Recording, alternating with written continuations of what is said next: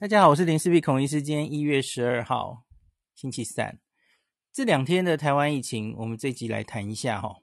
前一天本土十二，那今天本土看起来变少了四，就这两天总共新增十六。那可是另外一个会让大家担心的，当然是节节上升的境外移入感染。那配合着从昨天早上就开始的这个呃长程班机就直接落地检验哈。就用快速 PCR，大家知道 PCR 有一种机器。好，总之是这样。那那个，所以呢，现在我们的这个境外移入会分成两个数字啊。今天的境外移入是史上新高九十二例啊。那曾经分成两个数字，后面是长城落地裁剪五十八个，那居家检疫裁剪三十四个，他就把它分开来了。那阿中有说。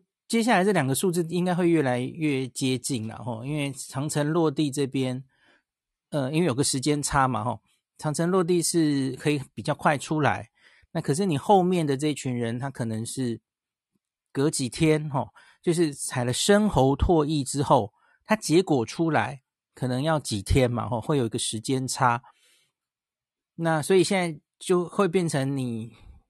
这两个取得资料的来源会有一点重复的部分。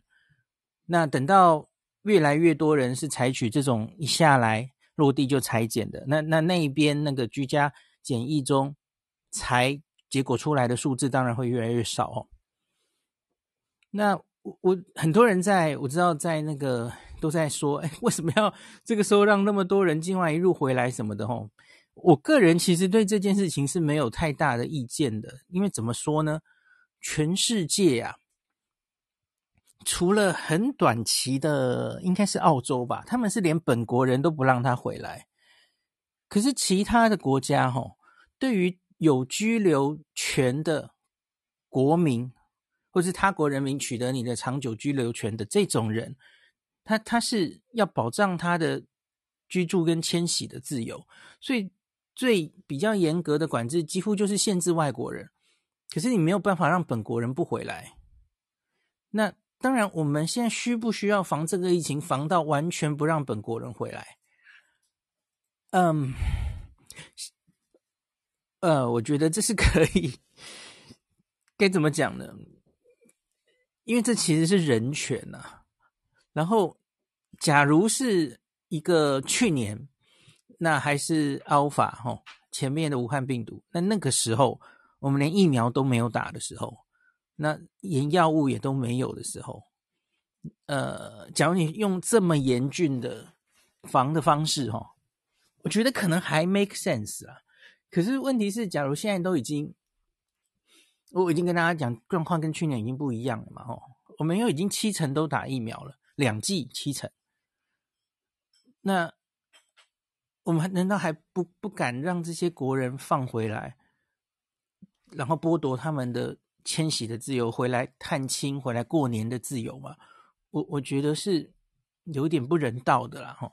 所以我个人对这一点其实是没有太大的意见，而且大家知道我的立场一直是跟大家说，我觉得终究要考期末考的。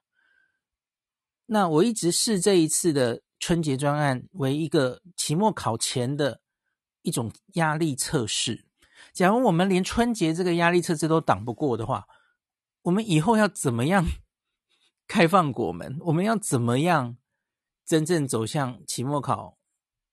某种程度就是与病毒共存的状态，几乎是不可能嘛。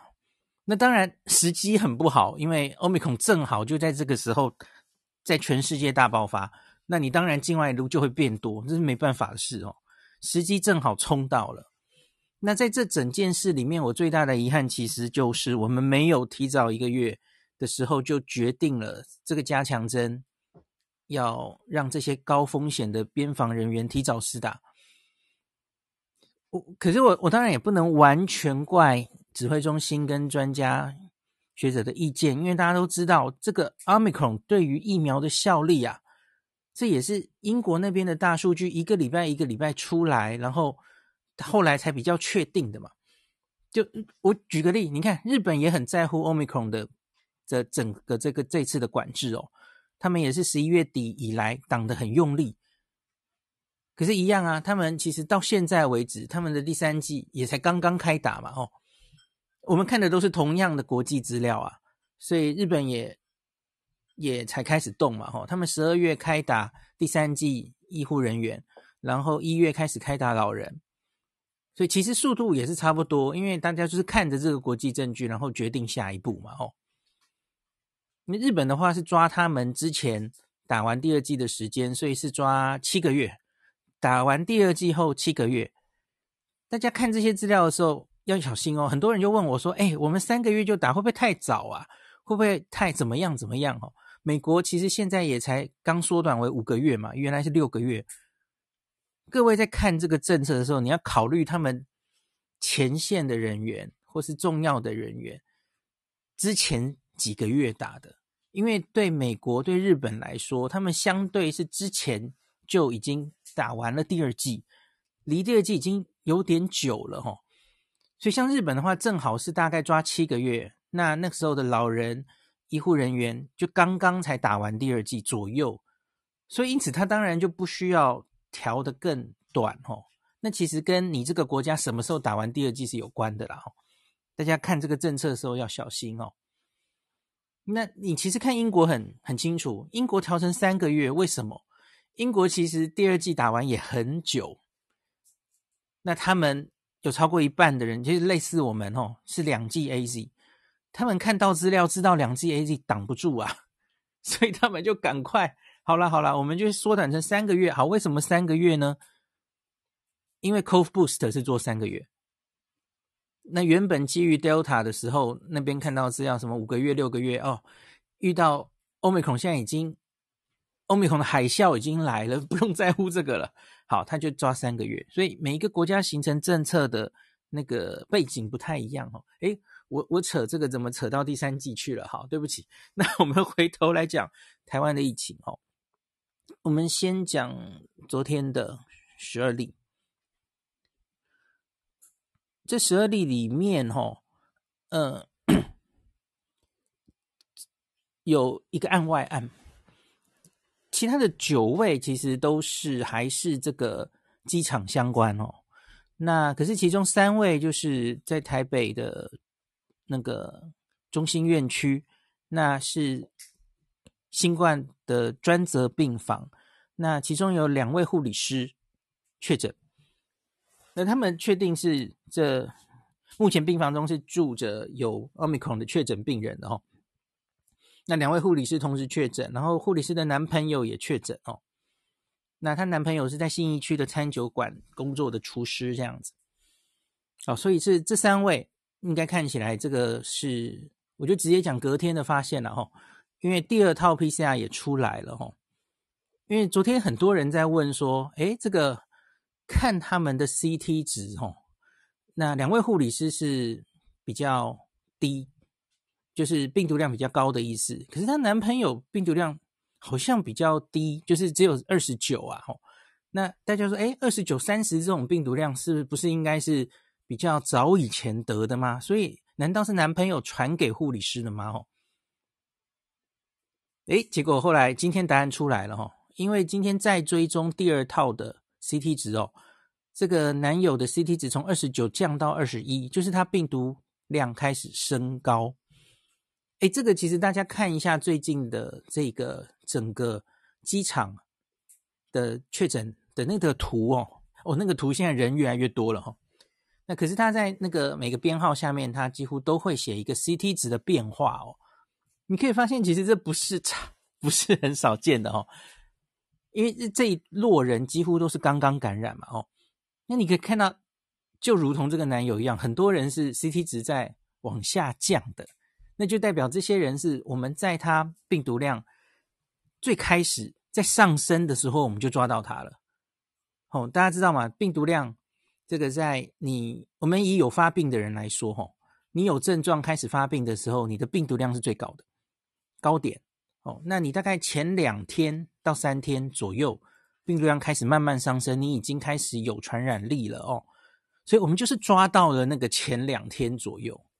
然后它升到最高，这样，那然后它就开始下降，那大概是前五天啦，前二后五是传染力最多的地方，然后也有人说前二后三，那后来五五天以后就慢慢降下来这样子。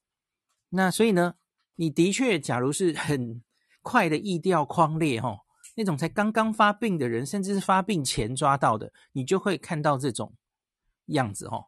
哦，病病毒量三十以上，明明很低哦，诶，结果然后他就病毒量就噗就上去了，那就是刚刚发病了哦。好，大家应该比较了解了哦。那可是以几率来说，像我们长久以来抓的一些阴阳人哦，因为你知道 PCR 可以在呼吸道里持续被验到，可能长达十二周之久哦。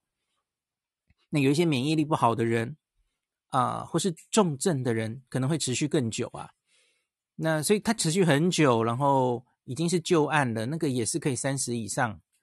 那所以你要判断，然后通常就是要两套，或是要再去测抗体出来了没？哈，因为时间久了，抗体才会出来。那由此可以判断它到底是新感染还是一个旧案。我这里忽然有个感想，各位同学，我们全世界是到底还有哪一个国家可以如同我们这样这么在乎每一个案例的病程，在那边斤斤计较？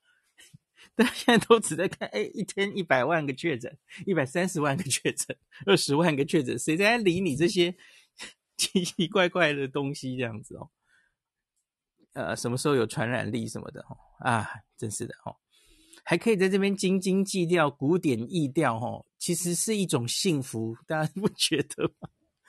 好，OK，好，那回来回来，我们讲到这里来了，那所以。呃，医院的这三例哦，呃，到目前为止就是去框了哦，不管是医院的同事啊、照顾者哈、哦，那个这一例，嗯、呃，可能是指标个案的护理师呢，他近日曾经照顾五名确诊个案，其中三例是确定定序是 Omicron，那所以他把他的医院还有所住的宿舍啊，密切接触者二十三个人。居家隔离，那采检就抓到了另外一位哈，然后其他人阴性这样，那非密切接触的医院员工有十个，检验也都阴性。那宿舍全员五十三个检验都阴性哦。那到今天二十四小时之后还没有爆出第二例了哈，那应该相对是好事情。只是今天晚上又传出来有另外一个医院的护理师确诊。那听说是另外一个院区，跟中心没有关系哦。那这个明天才会公布详情，那明天再说了哈，可能又是另外一案。因为现在这这有一个问题，就是我们现在每天境外一路这些，你看几十人、几十人境外一路都住到医院，那就是医院其实收治了很多这些，其实多半都是轻症的人，甚至罗富说四成是无症状嘛。那可是问题，他们其实都是有感染力的嘛。那我今天蛮多人传那个沈富琼大佬的的贴文，或是上他早上有上伟汉的节目给我嘛。我我不会完全同意他的说法，可是其中有一个我是觉得还蛮合理的啊，就是他就问他就问说，这些人去是要治疗什么？的确啊，多半的年轻人。然后甚至是无症状的这些人得到了，反正就是等他自己好。他们不是去医院治疗的，他们是去隔离的，怕他们传给别人。那假如你要达到隔离的目的，其实不一定要住到医院啊。我觉得这其实蛮合理的哦。嗯，你也许可以为了保留珍贵的医疗量能，因为我们当然不确定接下来这个 疫情会不会哇往下往下社区感染变多的时候。那你医院收治势必要调整？那是不是从这个时候就可以开始调整？因为今天罗富好像有报，我们全台湾的隔离病房好像是四成了吧？四成已经蛮多了，已经快一半喽，好像也差不多该要到了调整的时候哈。我我下一集我会跟大家讲，我们本来针对这个在不同的等级的时候，那个病人不一样。呃，随着病人增多，我们本来对于病人收治也有四阶段的计划哈。我们现在的医疗警戒有一到四嘛哈，那可是病人收治也有一到四，就看病人的那个程度哦。这个我下次可以跟大家再详细的讲。其实指挥中心都早已都有规划哦。那所以你可能要准备往下个阶段想了哦。那医院假如都是被这些轻症的人，反正住院也没有要给药，也 反正就是等他自己好。那护理可是护理师就是还是你看啊，就是毕竟是住院嘛，你就要照三班进去问他或怎么样或照顾他，其实都是让呃医疗人员暴露在风险之中。那同样的任务，其实你可以在所谓的我们去年曾经有过的加强版的那个检疫所哦，你可能可以用视讯或怎么样来取代。那可是他不需要医院的环，一定要住到医院去哈。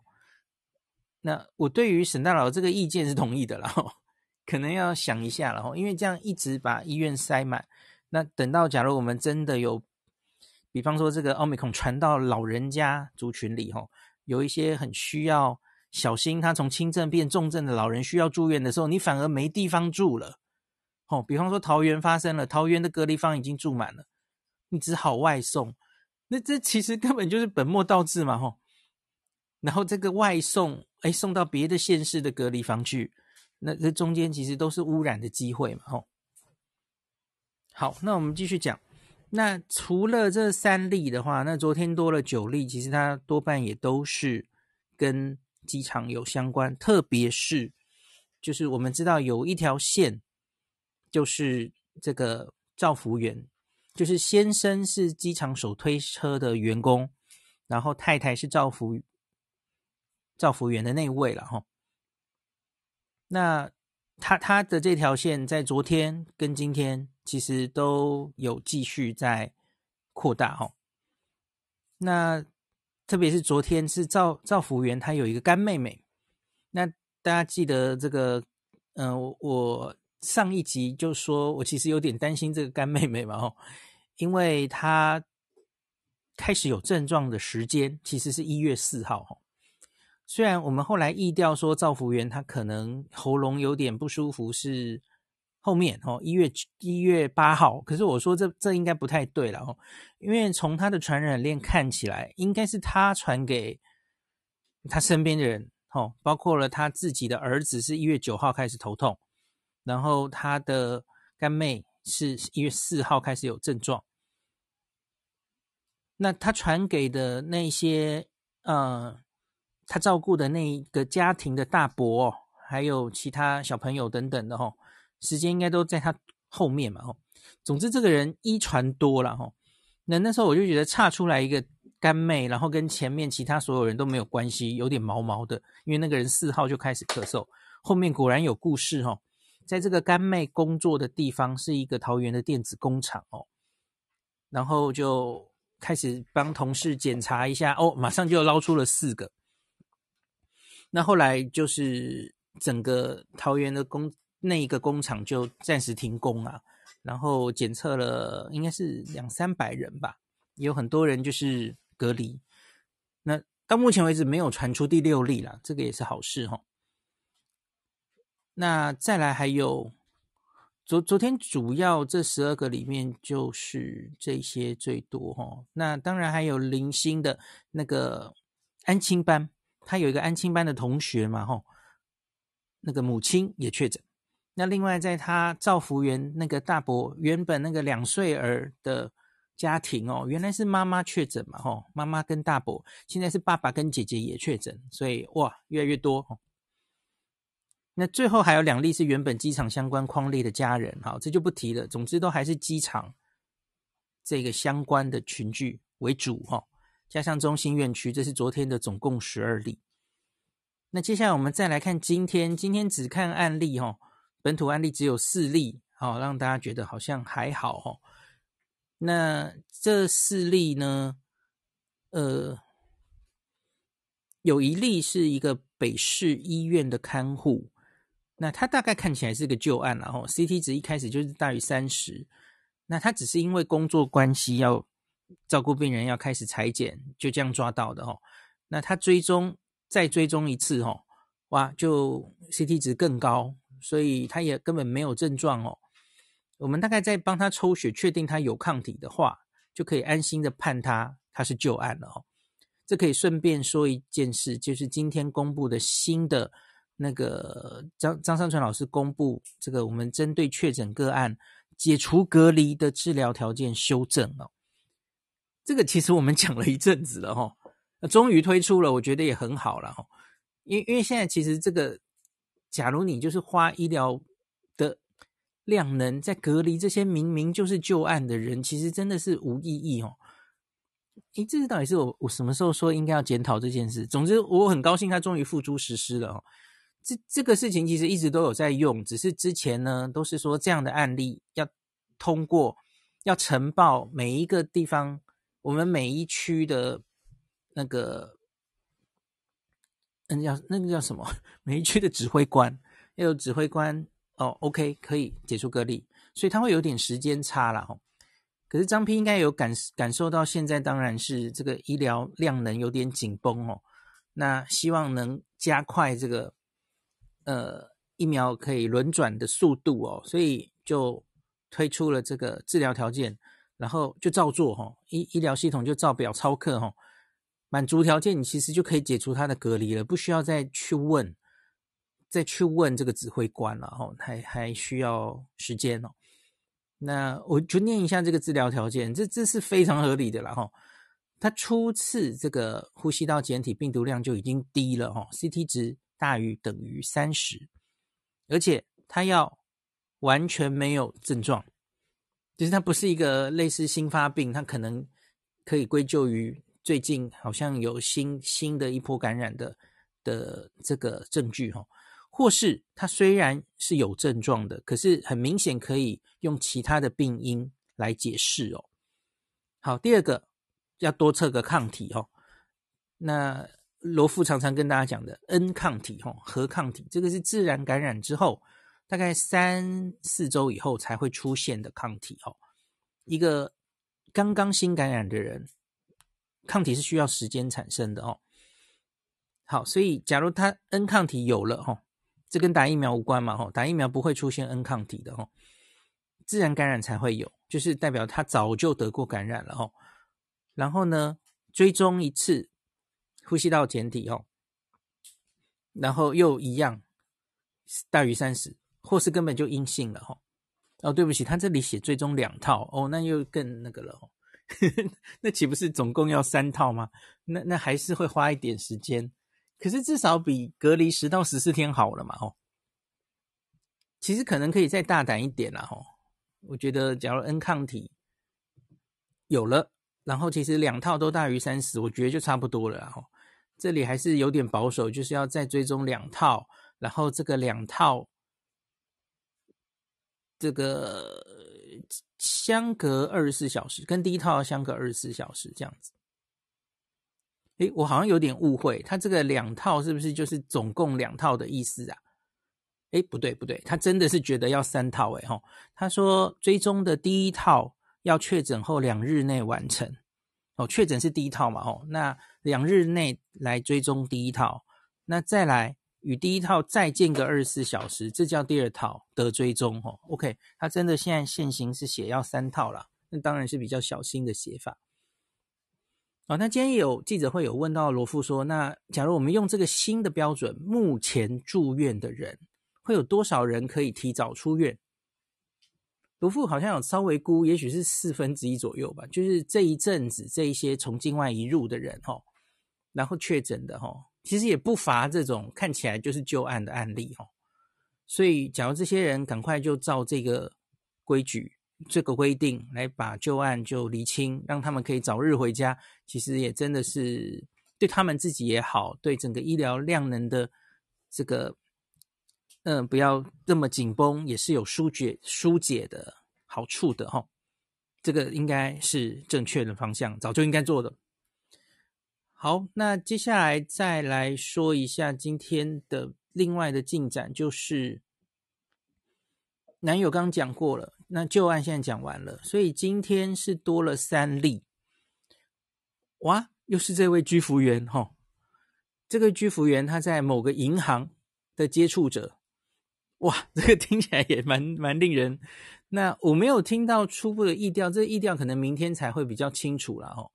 就是也也不知道是是不是那个银行的行员，然后他们到底是接触多久哈？我不确定他们是怎么抓到的。那总之就是在他一开始框列的时候，在这个银行应该是框列了二十几个人吧？哈，那总之就有抓到这三例确诊哦，所以。我今天看到这个这个图哈，在这个按一七四七三，就是这个嗯手推车工作人员一七四七三是算是指标案例啊，然后他太太就是居服员嘛，一七四七二这一张这个图，诶，越画越多了哦。那我我我看到目前为止，我我今天下午在那个 ET Today 有。他们来访问我，我我就有讲一个观点哦。我觉得这个一七四七二看到现在，它有一点像是超级传播者 （super spreader）。大家记不记得上次巧虎来的时候，他他有跟我们大家讲一个观念哦。其实新冠这个病毒哦，多半的感染传染是发生在少数人身上哦。那其实这在感染学上里一样，这是用一个八十二十法则类似的哦。二十 percent 的人负责了大概八成的所有的传染链，所以我们通常在说哦，这个病毒应该 R 零值是多少？那 R 零值是一个你你完全没有任何介入之下，这个人可以一平均可以一传多少嘛？那我们知道原本的 Delta 是大概一传五到八个人。那昨天秀熙老师是跟我说他，他他算就是你去掉所有的打疫苗的因素哦，Omicron 大概是 R 零值可能是十二，或也有人说是十啦，十到十二可以传十到十二。可是你要注意，这是完全没有任何介入的状况之下，好，没有在框列，没有在疫调，哈，没有赶快阻断它的传播链哦，那完全没打疫苗等等的哦。那秀熙老师用应该是到昨天为止的资料。去用公卫模型算出来，目前在台湾的机场这一案，Omicron 的这个 R，你可以说是 RT 值吧，哦，二点二，就是平均一个人传二点二个人。好，这是平均，你可以看到在这个关联图上，哦，不是每一个人都有传那么多人，对吧？而在这全部的机场人里面，我觉得这一位居服员可以说就是一个超级传播者了，哦，为什么呢？他应该至少哦，已经一传六了。要、啊、怎么说呢？好，他传给他，他应该是被先生传的嘛。那他传给他儿子，第一个；第二个，他传给了他干妹。那第三个，他传给了他照顾的那个家大伯哈。那大伯的家人哈，我不是很确定他是不是直接接触他，这意调好像没有看到哦。不管是直接或间接，是不是从大伯再传给大家的？哦，不一定哦。可是我觉得，假如他到他的家里，然后照顾大伯，他应该有机会住到这些同夫家人，包括了父母，然后姐姐，然后还有那个小男小男孩嘛，吼，总共四个人。我不确定，我就说好。所以现在这个再加上今天通报的这个三位银行这边的接触者，所以他已经传了至少一传六。那加上那四个家人的话，那就是十哦。他可以一传六到十了。这这位哦，那所以当然他这个他传给的人又后续再传给别人了哦。可是你要传这个人，算这个人一传几，当然是要算他有直接接触的哦。是不是完全透过他这样子？好，所以就是这个是相对。那你一定会问，那个超级传播者会会有什么样的条件哦？其实它可以是个人的因素，也可以是呃发生场域的因素。比方说，去年大家知道，我们是传进了两个非常不好的地方，我们的整体的本土疫情才开始爆发的，一个就是阿公店，一个就是狮子会嘛，吼。那阿公店的原因是因为他第一个在那里没有戴口罩，然后大家都在喝酒或怎么样，然后来往的人非常复杂，而且是同时间一段时间内可以暴露非常多人交替来往，所以是一个病毒进去的话就非常容易传播的场域，而不是那个人本身了哈。所以它可以在短期间内就遇到好多人，所以这当然就可以造成超级传播事件。店里可能通风也不好等等哈。那狮子会类似，然后狮子会就大家就在那边没戴口罩，在那边吃饭，然后也是同时有非常多人，所以那个场域。可以是造成超级传播者或超级传播事件的原因。那人本身当然也有可能哦，有些人他带的病毒特别高哦，病毒量特别高，然后他也许那个时候就是没戴口罩，然后做了什么行为，然后让很多人可以暴露的话，那当然也可能变成超级传播者哦。那这个人当然就是我们在确诊的时候已经发现他 CT 值是一月九号的时候是十四点四啊哈，那再测一次变二十一了啦，已经掉下来了哈，所以他应该是已经过了他最有传染力的时候。那这里看他是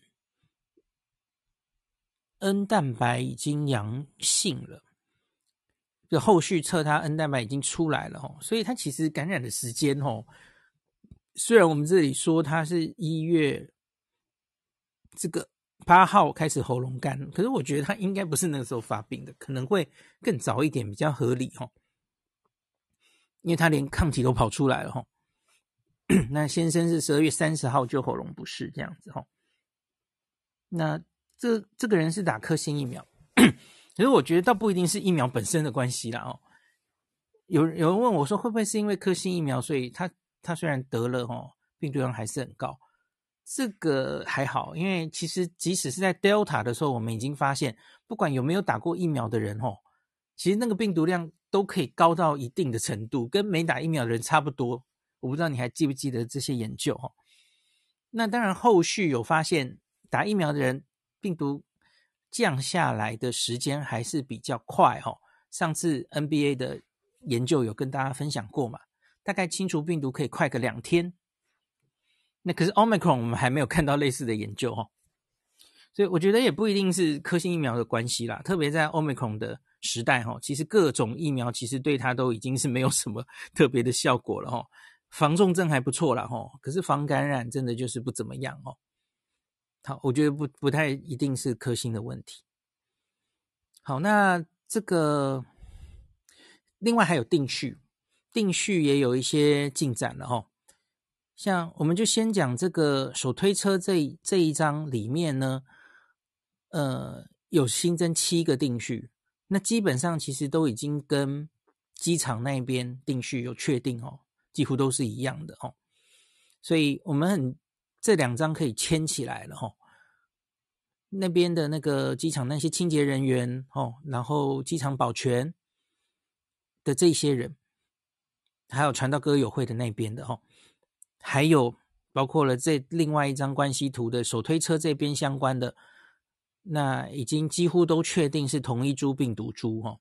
那唯一例外的就是那个有一个防疫计程车司机，那他跟他在的那个乘客是。单一事件哦，跟跟这一些机场传播链是不一样的哈。那基本上目前已经比较确定了哦。那现在当然还不太确定的就是传出去的银行这三位了哈。那当然后续还会去厘清。可是既然有这样的传染链，大概应该都还是同一株是意料中的事情的哦。好，那那有有人会问说，那到底现在怎么样哈？接下来的。台湾疫情会怎么走？我我讲两点很很简单的观察哈。第一个是很多人担心哦，境外一路来到新高了哦，怎么样哦？那可是你要知道，农历过年是一月三十一号，你要来得及回来过年吃年夜饭，那大概应该是要在十六号左右回来。其实也有人提醒我说哈，因为你出去所谓的这个，不管是十四加七或是七加七加七哈。最后七天居隔的时候，理论上好像也不应该聚餐。诶，那所以所以好像现在已经会来不及吃年夜饭了啦。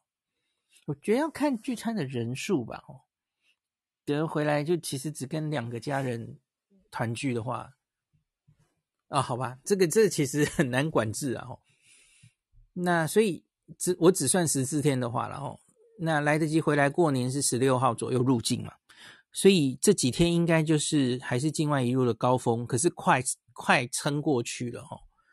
那我想真的就是这一阵子所有防疫人员真的都是辛苦了哦，再撑几天应该会好很多哦，整个境外一路的人数应该就会降下来，因为多半人是这一阵子要回来过年的嘛。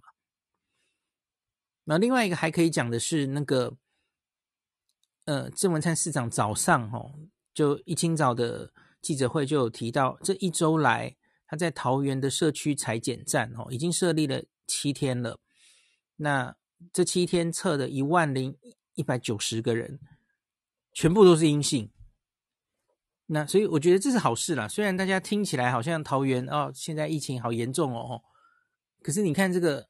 社区的采检站让大家愿意来采，都采了哦。结果采了一万个，一个都没有哦。诶，唯一的特例，我觉得是除了靠社区哈，还要靠医院。就比方说，就是那个两岁的小男生嘛，他去布桃，然后发烧、喉咙痛就被裁剪了哦，他就抓到了。他其实也有点像是社区裁剪的一部分嘛，吼。